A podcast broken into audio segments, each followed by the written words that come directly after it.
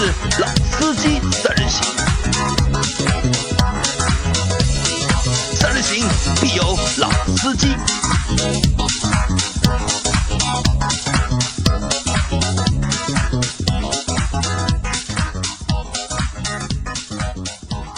Hello，大家好，欢迎收听《老司机三人行》，我是杨磊。大家好，我周老师。大家好，我是张波。啊，张波今天是提早来到了我们的办公室，和我们来录这期节目。而且是冒着这个叫啊不是叫什么叫身体不适的情况下，坚持带病工作，啊轻伤不下火线，那怎么重伤死在火线。怎么会生病了呢？哎呀，开着空调脱光了看球，然后看睡着了。啊，也是这样一个也是世界杯病毒，就是我上期说的那个世那界杯我们讲的世。界病毒对吧？影响生活了影，这也算是。但我不知道你为什么脱光了看球呢？脱脱光了看球很舒服啊。呃，脱光了看球很舒服，对吧？好，那今天我们今天在录这期节目时候，应该是小组赛的第三轮还没有全部结束，还剩最后两组的比赛。但我们支持的几支球球队，应该都是小组出现了。啊，周老师支持比比利利时时，比利时我虽然最后场没打，但是应该是出现没啊，那已问题的。已经没有出，已经就是稳出现了嘛，我的西班牙，也出现了，对吧？嗯我支持的阿根廷和巴西，是吧？阿根廷已经出现了，巴西的话，今天晚上的比赛今天晚上，也基本上平就能出现嘛，踢塞尔维亚。如果平就肯定能出现，但是也可能发生就是阴沟翻船的事情。但我觉得这个还是一个小概率的事件，因为在小组赛第一轮已经出现了太多的冷门。其实我觉得，就像这种杯赛啊，冷门出的少，其实是件好事对。强队是个好事。对对，特别是对强队是个好事。而且我是觉得强队一开始的状态如果特别好，往往到后面对吧，就有点后继乏力哎，你是要说葡萄牙吗？要慢热，对吧？要慢慢的就是啊。这么看，就比利时好像状态出的有点早。啊，对的，他的连续的两场大胜，对吧？没有，梅西终于可以大喊一声：“我不慌了。我不慌了，对吧？慌你妈逼，对吧？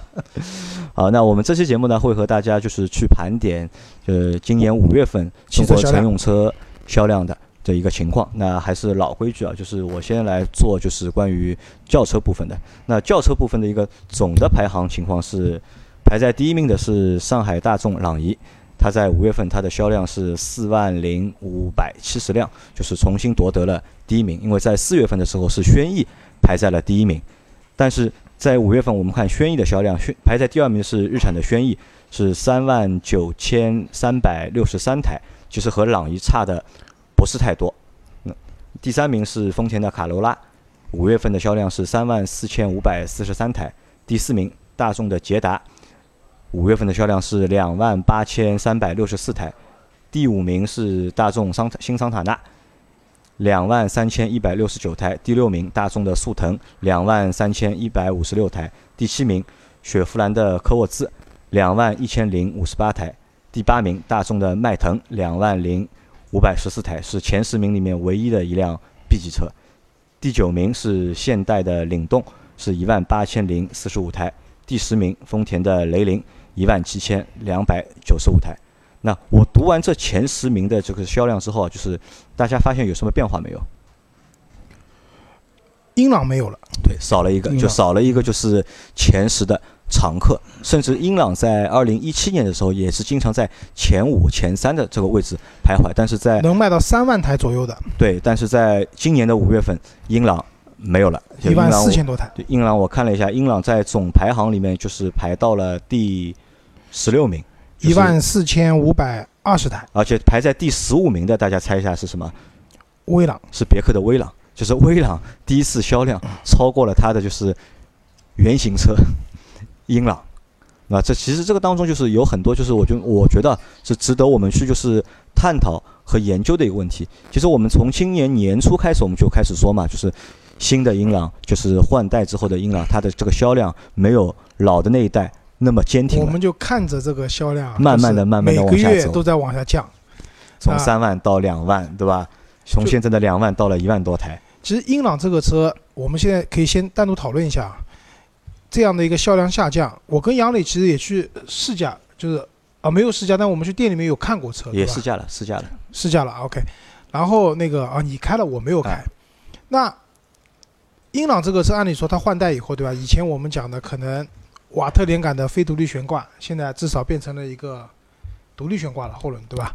虽然可能有也有朋友讲这两根悬挂可能筷子悬挂就被称为筷子悬挂，就是比较比较短，啊不比较细，对吧？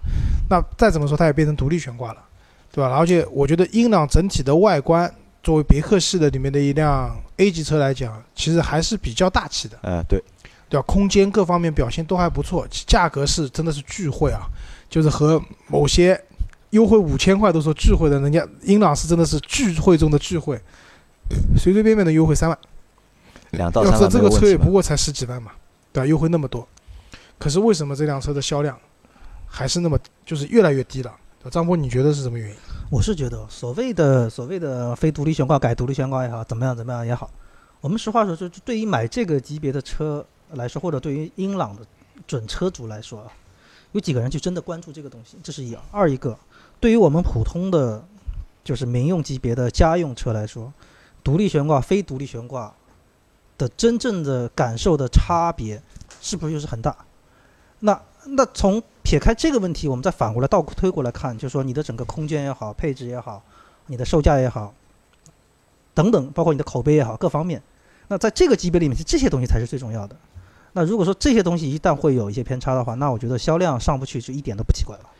那我觉得张波可能没有说到一个重点上面。重点上面其实我因为我和赵老师都我们都一致认为啊，就是英朗销量变差，就归根结底最主要的一个原因还是它换了发动机，它从一个四缸的发动机换成了一个三缸的发动机。哎，这个就是我刚才就说的口碑，就这一块儿。啊，口碑，你把就是这个对对，把这个点归到口对，碑如果张主播把三缸和四缸把它归结到口碑上，我觉得也是合理的。因为为什么？因为我们去开过，就是我去开过英朗，然后我也去长借过，租了三天，就是 G 幺六嘛。因为 G 幺六也是一个三缸的发动机，其实它的调教和英朗的那个发动调教应该是一样的。但我开下来，实际开下来的感觉，其实动力 OK 的，就是没有我们想象当中，你三个缸，你少掉一个缸之后，你的动力会变弱。反而我觉得它三缸的发动机动力比以前那个四缸发动机更强一点。但是可能对没有开过这个车的用户来说，就听上去，哦，本来四缸的，现在变三缸了，好，可能他觉得就是心里面就不舒服了嘛。本来就是一辆十万出头一点的车，对吧？其实能看的配置也就这些，这么多。你有的配置竞品也有，竞品有的配置其实你也有，但是最核心的一个部件发动机上面，别人是四缸的，但你是三缸的。就关于这个问题啊，我我有仔细想过，就是首先一个刚才杨磊讲三缸对吧？我们我这是我和杨磊公认的一个问题。另外一个你们想一想，就是就是网络上键盘车神啊，通常会出现在哪两种车型？就是就是车型里面分布会比较多嘛？我觉得一是超跑，什么法拉利啦、保特别好的车，对吧？对吧？都是键盘车神，对吧？都说这个车不怎么地，那么的，其实都没开过，对吧？这是一类人。那另外一种就是说，键盘车神会在什么地方？就是入门的 A 级车，十万左右、十几万的车，就这类的网友，就是在网上的讨论的热情，真的是很高涨的。那么基于这样的一个大背景的以后，你可以看啊，就是排在前十名甚至前十五名的车子里面，大家都是一个正常的四缸的发动机，对吧？可能科沃兹因为有一点零的那个三缸的，对吧？大部分的车子都是四缸的，在这种情况下，事实情况就是说，这台这台发动机的它抖动的这种情况，我觉得可能比宝马三缸好一点。就宝马的二幺八，我之前开的是真的是抖，对吧，但是这个发动机的它的抖动的这种情况，也真的是蛮厉害的。那久而久之，就是随着一波键盘车神的这种推波助澜或者说传播，就刚刚张波讲的，口碑坏掉了。对，我就告诉你们，现在 据我朋友讲，就是现在英朗这个车到店看车的人流都没有，就不要讲什么战败客户了，就连战败的客户战败的机会都没有。试驾的人都很少，来看车试驾的人都非常非常少。在这样的情况下，这个销量就反映到最后的终端就是销量一个月比一个月少，而且这种下跌幅度不是说我一个月跌个一一百辆、两百辆，它一跌就几千辆、一千辆、两千辆往下跌，而且接下来又是七八月份的淡季了，对吧？更凄惨的未来。开足了空调以后，这台发动机的抖动性会被进一步放大。那我觉得这个问题可能在英朗身上，接下来还是是一个大问题。据说可能接下来会推四缸版本。对，所以我说，还是会出重新出四缸的版本。对，所以我说句实话，就是我们 有的时候经常也在说，就是厂商在推一个新的产品、推一个新的技术的时候，在某一类产品上，就是你到底是拍着脑门光想你自己的事情，还是说你真的去看一下你的市场上到底现在是什么情况？比如说英朗这个问题，在你这个级别里面是普遍都用三缸机了。那我们有的时候说，有些技术你要走在前面，对你的品牌来说、厂商来说是有帮助的。但是有些东西走得太快，是不是真的有好处？那我觉得说到这个点，因为就可能因为最近接触福特也比较多嘛，那包括很多的就福特自己内部的一些高管也在说一句话，就是我们有的时候可能在中国市场走得太快。太超前了，太超前了。那你这个超前，第一就是当这个市场还不成熟，对你这种所谓的技术点我还没有办法接受的情况下，你贸然的，而且是在你走量的车型上把它推出来用出来之后，你最后的结果就是给自己找麻烦。所以真的就是说，呃，当然了，我也我我也我其实也从另外一个角度啊，也劝一些就是想买车呃的这么一些朋友，就是有些东西看得多。未必真的能对你有帮助。为什么？自己去试一下。对，所有发表观点的人，第一，他是不是真实的车主？第二，一个，因为每一个人对于车的感受度不一样。对于抖动这个事情，有些人说我没有觉得说抖动很厉害，有些人觉得我天，这抖得跟拖拉机一样。所以最关键的就还是像杨磊说，自己去试，自己去感受，而不要轻易的去听信网络上的那些那些东西。因为实话说，这个网络发展到今天啊，黑也好。就是所谓的什么粉也好，就这种太多了。这种声音，你如果只在网上看，你永远不知道这个车到底该买还是不该买。所以自己去试，这个是最重要的。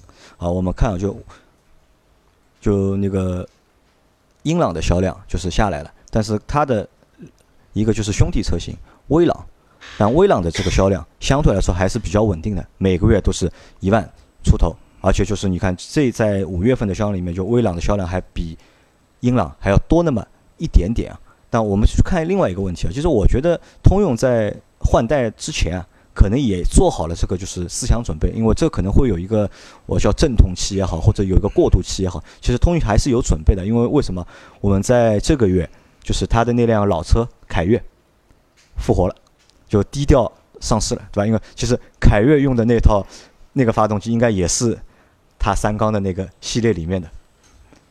是这样，威朗用的发动机现在啊。四缸的发动机啊，威朗是四缸的，对的，啊不是三缸的威朗，对的，所以你搞错了，我赶紧去查一下，我想我知道你想说什么了。威朗现在用的那个一点五升的自然吸气的发动机，四缸的。啊，好吧，那个这个是我就是常识上面有一个有一个错误啊，那至少就是拉倒吧，就反正就是这个这个东西，反正让厂商自己去解决我这边讲一下，就是英英朗换代以后用了全新的一套动力系统，但威朗没有。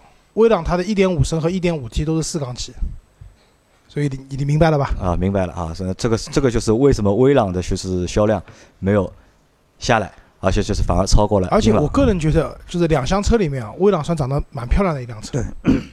而且我说到这个点，我多插一句啊，就周老师，原来我们大家一直吐槽四 G 流四的这个机头多么老，多么老，多么老，但实话说，在市场上的反应反馈就是。还不错，还不错，还不错。为什么？就是有些东西成熟，对于某些级别的车来说，我要的就是你的成熟，我不要你太冒进、太新的东西。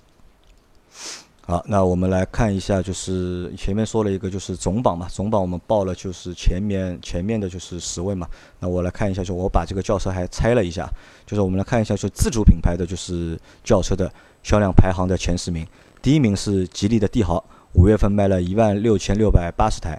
第二名，吉利的帝豪。GL 卖了一万两千八百二十二台，第三名北汽新能源的 EC 系列卖了一万两千六百二十四台，第四名吉利的远景卖了一万一千四百八十九台，第五名奇瑞的艾瑞泽五卖了一万零四百五十七台，第六名宝骏的三幺零卖了九千八百一十台，第七名荣威的 i 六卖了八千三百九十七台，第八名长安的逸动卖了七千九百零八台。第九名，名爵的 MG 六卖了七千八百七十二台。第十名，启辰的 D 六零卖了四千八百七十六台。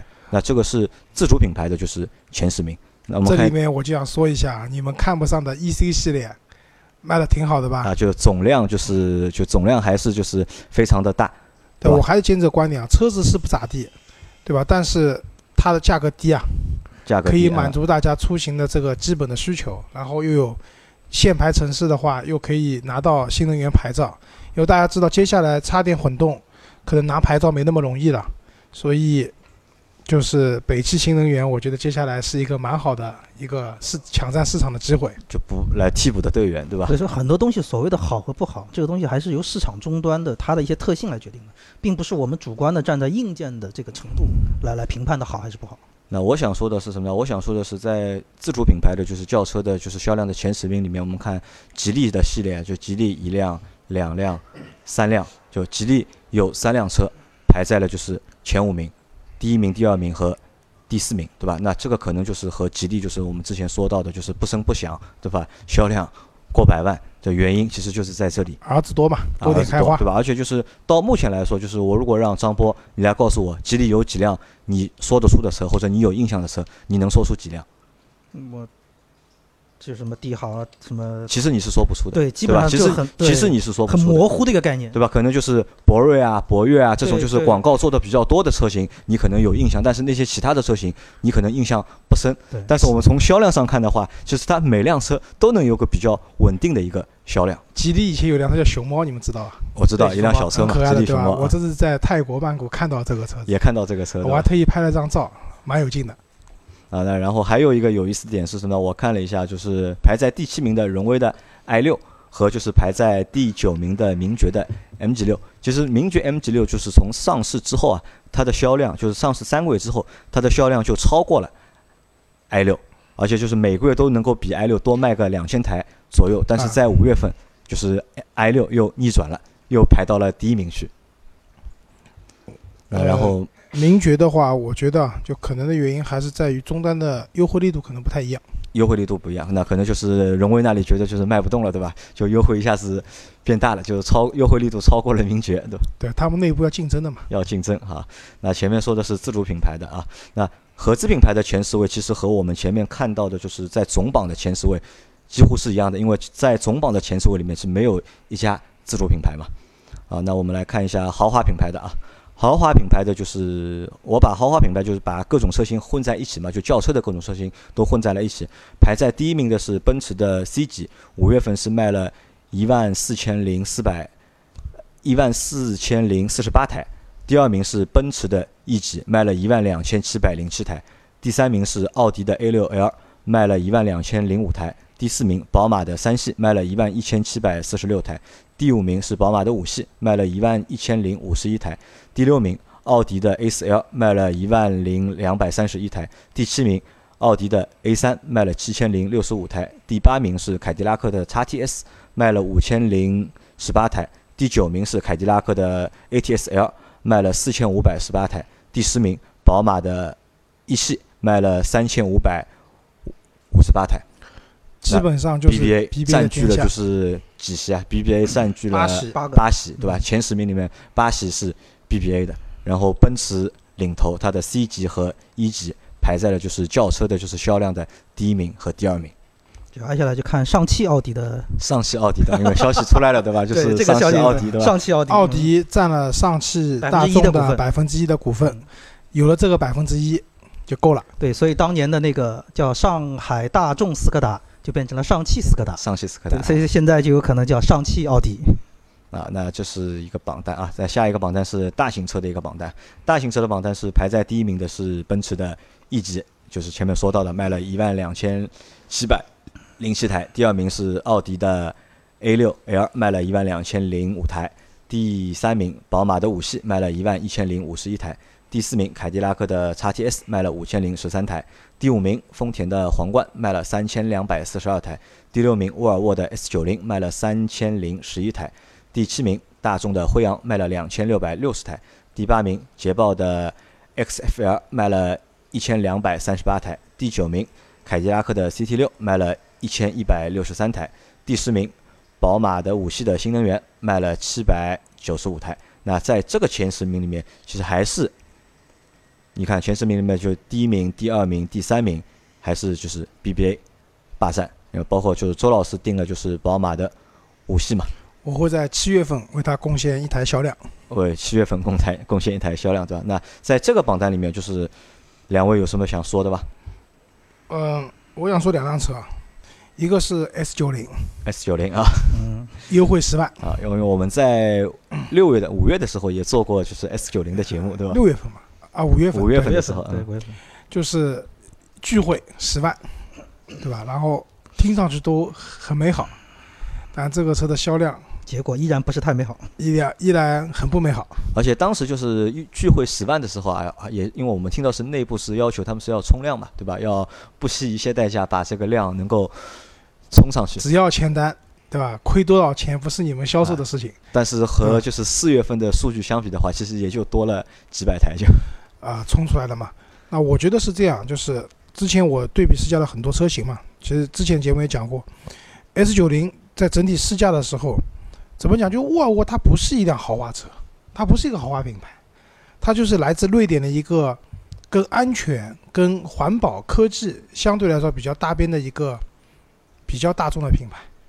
对，但中国你要把自己当成一个豪华品牌去卖，你看它的车定价，对吧？官方指导价都非常非常贵的。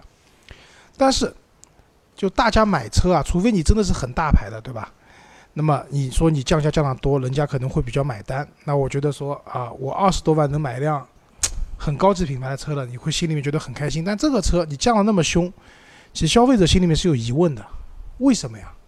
对吧？然后再过去一看车一试驾，你带着心里面就带着这种成见去的，你总体的感受不会太好的。对，所以这个点我们也可以看第十一名的福特的金牛座，才卖了五百四十三台。同样的问题，就是这个品牌，你出了一个这个级别的所谓，我们可以叫它行政级别用车了，就是谁会买？就是我同样有这么多钱的话，我为什么会买你福特，而不买前面的 BBA 也好，凯迪拉克也好，捷豹、路虎也好？所以问题就在这个地方，就是有些车型推的时候，就厂商还是就稍微冷静一点，不要不要不要说什么市场都要去抢一块蛋糕，因为在中有些蛋糕不是你的。我觉得在中国的话，就是你要推行政级的车或者是 C 级车的话，就一定要有一个品牌光环，而且要有一个就是中国用户非常认可的一个品牌去做加持，这种车型可能才卖得动。呃，这我觉得不光中国，全世界都是一样。全世界都是一样，对吧？对，你在欧洲市场的话，因为最近比较关注嘛，觉得雷克萨斯在欧洲也卖得很不好，在美国卖得好是因为真便宜，而且十年保修保养，对吧？就是比较省心嘛。但是你真的在欧洲这种国家，你要卖的比较高端的车子，还是 BBA 把持的，这是没有办法的。我要讲另外一辆车，就是凯迪拉克 CT 六，就 XTS、ATS、ATS-L 基本上加在一起有一万台车了，对吧？对于一个我们也讲，凯迪拉克已经是二线的豪华品牌的领头羊军人物了嘛，但 CT 六卖的很不好，对吧？因为因为最近你们电视广告上看到了嘛，就是那个模模特刘雯，嗯，嗯，那个就是包括在抖音里面我都看到对对了，对吧？就是那个 Super Cruiser，就是那个类似于有点像允许你双手脱离方向盘的，在特定路况下的一个自动驾驶，就广告打得很凶啊。但我不太能理解的是，其实现在的 CT 六都没有这些功能的，对吧？但是你把广告都打出去了，那大家这个我觉得有个落差，因为我最最近在订车之前的话，其实我有考虑过 CT 六，唯一考虑它的点就是，我觉得这个 Super Cruiser 很牛，这个功能真的很牛，对吧？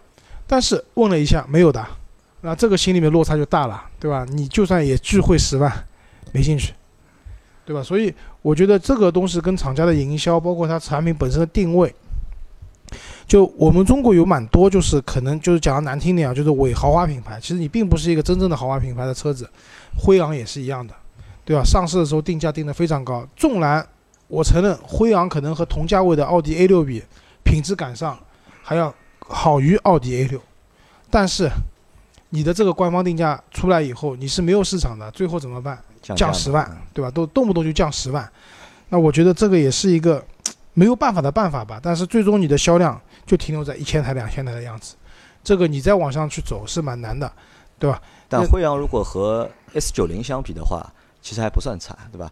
辉昂也是不声不响，对吧？也卖了一个月，呃，五月份也卖了两千，但是辉昂的优惠幅度其实也是非常大的。对，嗯，就说到这个，说说到这一个系列的车型啊，我突然想到我们我们的一个红旗这个品牌啊，红旗，对吧？我觉得我说句实话，就是怎么这理论上来说，它应该是属于中国本土的一个绝对的豪华品牌了吧？就我们不管是官还这个定位也好，还是怎么样也好，它其实应该可以往这个方向去走。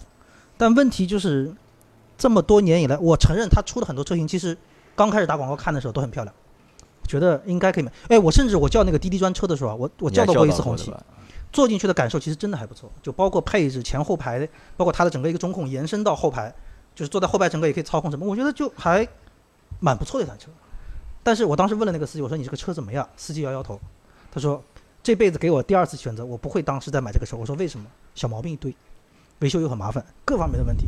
所以我觉得就因为说到这个也，我们也说到了品牌的问题，也说到了品牌对于这个级别车型的一个占领的问一个问题。所以我觉得红旗就是我想说的一个点就是，为什么不能好好做一下车呢？对，这个就是我之前讲过一个观点，好什么是豪华品牌？豪华车型一定是品牌加产品双管齐下的一个作用下来的一个产物。品牌够硬，对吧？大家听上去啊，这个牌子好牌子。那红旗可能会中国人会觉得说，哦，是个好你是有品牌加持的，啊，对，但是产品做不好呀，呃，谁也不愿意买辆车，最后就是不是在修车，就是在去修车的路上，路上，那大家肯定接受不了嘛，对吧？好，那我们再来看下一个级别的，就是中级轿车的一个销售的排行。排在第一名的是大众的迈腾，五月份卖了两万五千十四台。第二名是丰田的凯美瑞，卖了一万五千五百九十五台。第三名是奔驰的 C 级，卖了一万四千零四十八台。第四名是大众的帕萨特，卖了一万两千两百五十八台。第五名宝马的三系，卖了一万一千七百四十六台。第四名奥迪的 A4L 卖了一万零两百三十一台。第七名日产的天籁卖了九千九百十八台。第八名雪佛兰的迈锐宝卖了九千两百九十五台。第九名现代的名图卖了九千一百五十三台。第十名本田的雅阁卖了七千三百二十二台。那我想说的是什么呢？就是从第四名开始说，就是雅阁在上市之前，其实炒作的也蛮厉害的。包括我们在我们的群里面，对吧？有很多小伙伴都对这辆车表示出了就是非常浓厚的兴趣。但是上市之后，因为可能它上市也时间也不长嘛，因为它是应该是四月应就是车展，四月四月上市的嘛，其实五月份它也是只是它上市的第二个月，但是从这个就是第二个月的销量来看的话，好像目前还看不出有什么就是太大的一个冲劲，因为它的就是另外一个就是天生的一个敌人啊，就是它的一个就是同是日系的凯美瑞，就凯美瑞通过就是因为凯美瑞应该是去年上市的吧，去年上到今年的话已经趋于一个稳定了，能够卖一一个月能够卖到个一万两千台以上，那这是一个就相对来说这个级别车比较稳定的一个销量了。但雅阁现在看的话，好像还看不出，因为我不知道你们在车展上留意过这台车吧？啊，有看。你的感觉是怎么样，老周？其实这个级别车，你看凯美瑞、雅阁，包括之前上的君威，就是，嗯、都会走那种很运动风的外观，对，但本质上是一台舒适的那种取向的车子尤其像天籁这种车，啊，对的。那所以在这样的情况下呢，怎么讲呢？就是说，可能因为现在买 B 级车，因为越越来越便宜了嘛，可能十几万、二十万不到都能买的情况下，它的受众年龄、能受众的那个年龄啊，这种结构会往下降。那这种年轻了，对吧？对的，运动风的外观啊，这种东西就是，嗯、可以吸引一一些这样年轻的人，但同样一些上了年纪的人可能就会不太喜欢这样的一种风格。就上年纪喜欢稳重一点啊，对，这是个双刃剑嘛。那雅阁呢，我是觉得因为才刚上嘛，刚上肯定没有优惠，对吧？那么在这样情况，它的销量暂时还没有上来，可能我觉得跟市场终端的价格各方面都有关系。另外一个呢，我觉得因为我们之前对雅阁比较有高的期待是它的海外的一套 2.0T 加 10AT 的动力总成，但现在国内的话没有，对吧？只有 1.5T 的车型加混动的车型。嗯，看雅阁的销量，我觉得还在往后看几个月。还要看可能再看过个一两个月以后，看看它能不能过万，然后跟凯美瑞之间会不会有一个更强烈的这种竞争关系在里面。对我也是觉得可以再等一等。虽然啊，从我本人的内心角度来说，我会觉得雅阁这次其实蛮吃亏的。吃亏的一个点在哪里啊？就是它的发动机的所谓的这个口碑效应，就是会不会对对全系的产品都会 CRV 给它的带来的影响会不会会有一个有一定这种延伸？肯定会。所以我是觉得说，其实其实雅阁这个车，因为什么？就是我我印象里，我最早其实蛮早几年，我我跟我两个就是日本的朋友也聊过这个事情。他们在上海，无论是工作也好，还是比如说在什么就嘉定那边开厂也好，他们买车第一选择肯定是丰田。哎，我说，因为那个时候雅阁就在国内非常火嘛，我说为什么你们不考虑本田？他们说不会啊，他说在日本本土就是丰田好，我们只相信丰田。所以说，我觉得提这个例子的点在哪里？就是说，本田这一次的这个口碑，对它这个销量，那我觉得可能也是可能就像像像老周在说，可能我们用几个月的时间，一方面看看它终端的店头这块儿，就整个这个销售的力度是不是可以再增强；第二一个，就从市场的接受度来看，就是再看一看这个所谓的不好的口碑。因为 CRV 的现象其实已经开始回暖了，就是 CRV 在五月份卖了也超过九千台了，已经。对，所以所以这这个问题就是只能说再过几个月再看因为一下。天热了，天热了，机油不增多。啊，那除了就是雅阁之外，你们看一下，就是在这个里面有哪些车你们还想说一下？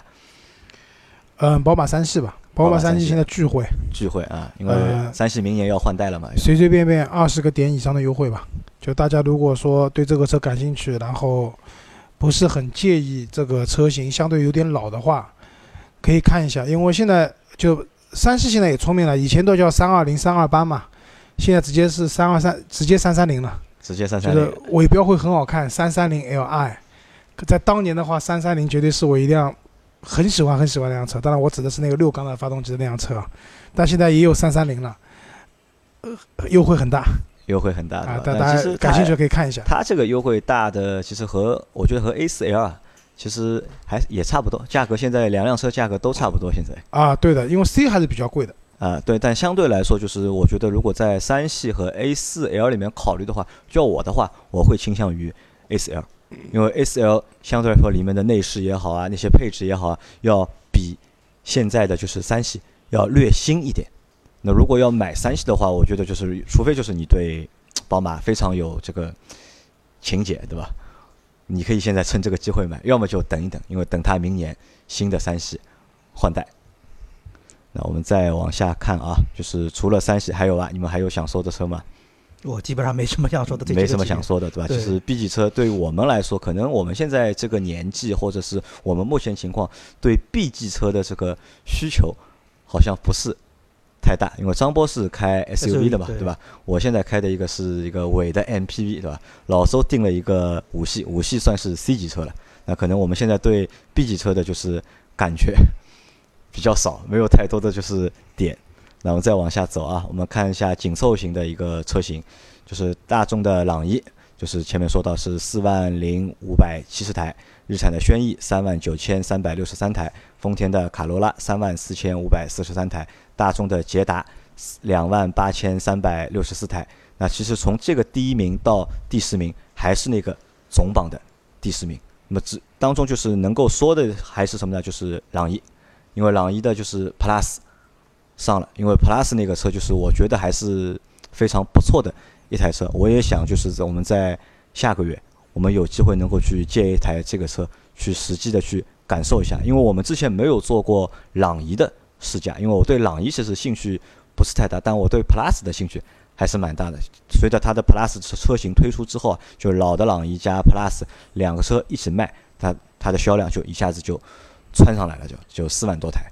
啊而且它现在是从一月份到五月份，它累计的一个销量是一万七千哦十七17万万九千五百九十五台，而且朗逸这个车型啊，也是在五月份所有车型里面卖的最多的一个车型。因为我们知道，在之前的就是一些月份的排行里面，排在第一名的所有车型里永远都是五菱宏光，对吧？但这次朗逸把五菱宏光也比下去了，这个也是非常难得的一件事情。不是朗逸太强大，是五菱宏光不争气。五菱宏光不争气，对吧？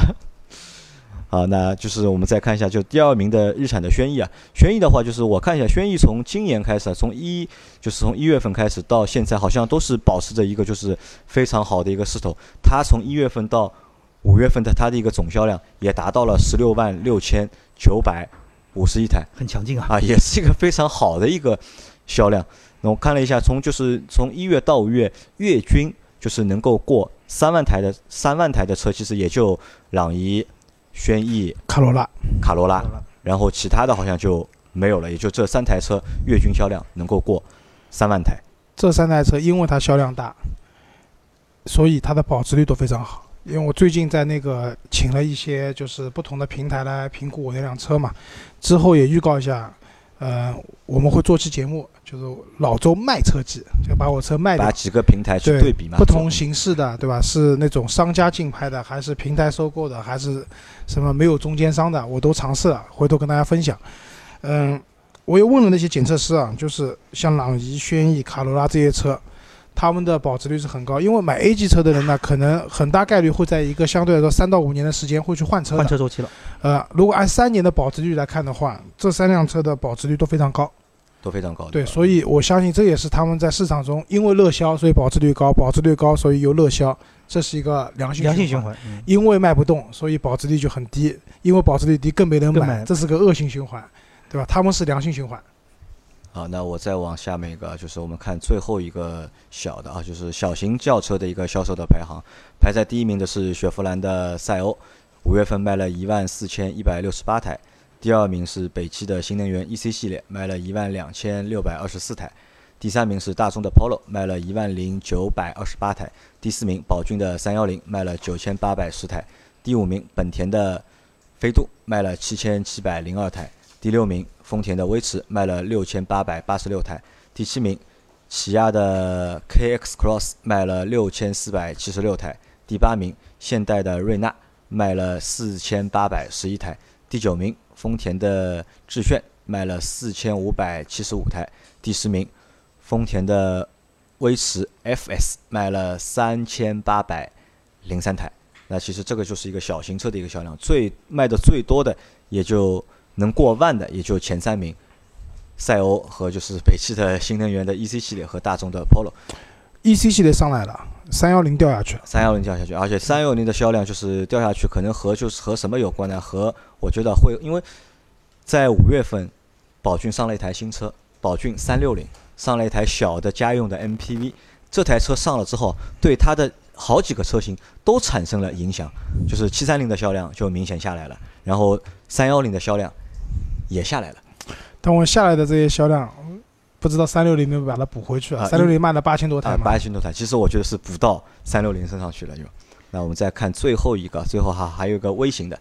那微型的话，就是排在电动车第一名的是大多都电动车嘛。第一名是江铃的 E 两百，卖了四千五百三十四台；第二名是宝骏的 E 幺百，卖了四千三百十台；第三名知豆的 D 二卖了四千两百六十二台；第四名海马的爱上电动卖了三千两百七十八台；第五名奇瑞的 EQ 卖了三千零五十五台；第六名长安的奔奔 EV 卖了两千零六十五台；第七名华泰的 EV 幺六零卖了一千九百九十九台；第八名众泰的 E 两百卖了一千七百零三台；第九名奇瑞 QQ 卖了一千四百八十五台；第十名芝麻 E 三零卖了一千两百七十一台。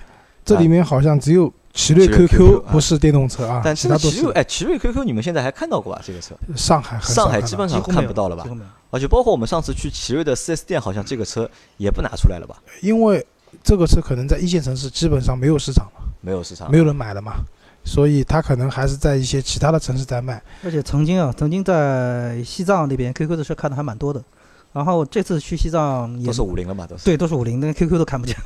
啊，对，这个市场被迭代了。啊，反正微型车里面就除了 QQ 有一辆是燃油车，其他的九辆都是新能源好，这里提醒一下，就是因为这些微型车总体的它的那个续航里程都不会特别长，大部分在一百五十公里左右。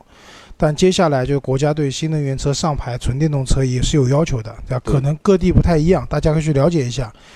上海的话，基本要求要一百六十公里续航里程以上才可以拿那个新能源牌照，不然的话就要排队。所以大家如果对这些车感兴趣的话，可能趁着现在政策还没有最终敲下来的之前，要赶紧出手，不然的话，等政策一旦敲下来以后，可能这些车都拿不到牌照了。好，那我们这一集就是关于五月份汽车销量轿车部分的内容，先到这里。然后感谢大家的收听，欢迎下听我们的下集。好，谢谢大家，再见。好，拜拜。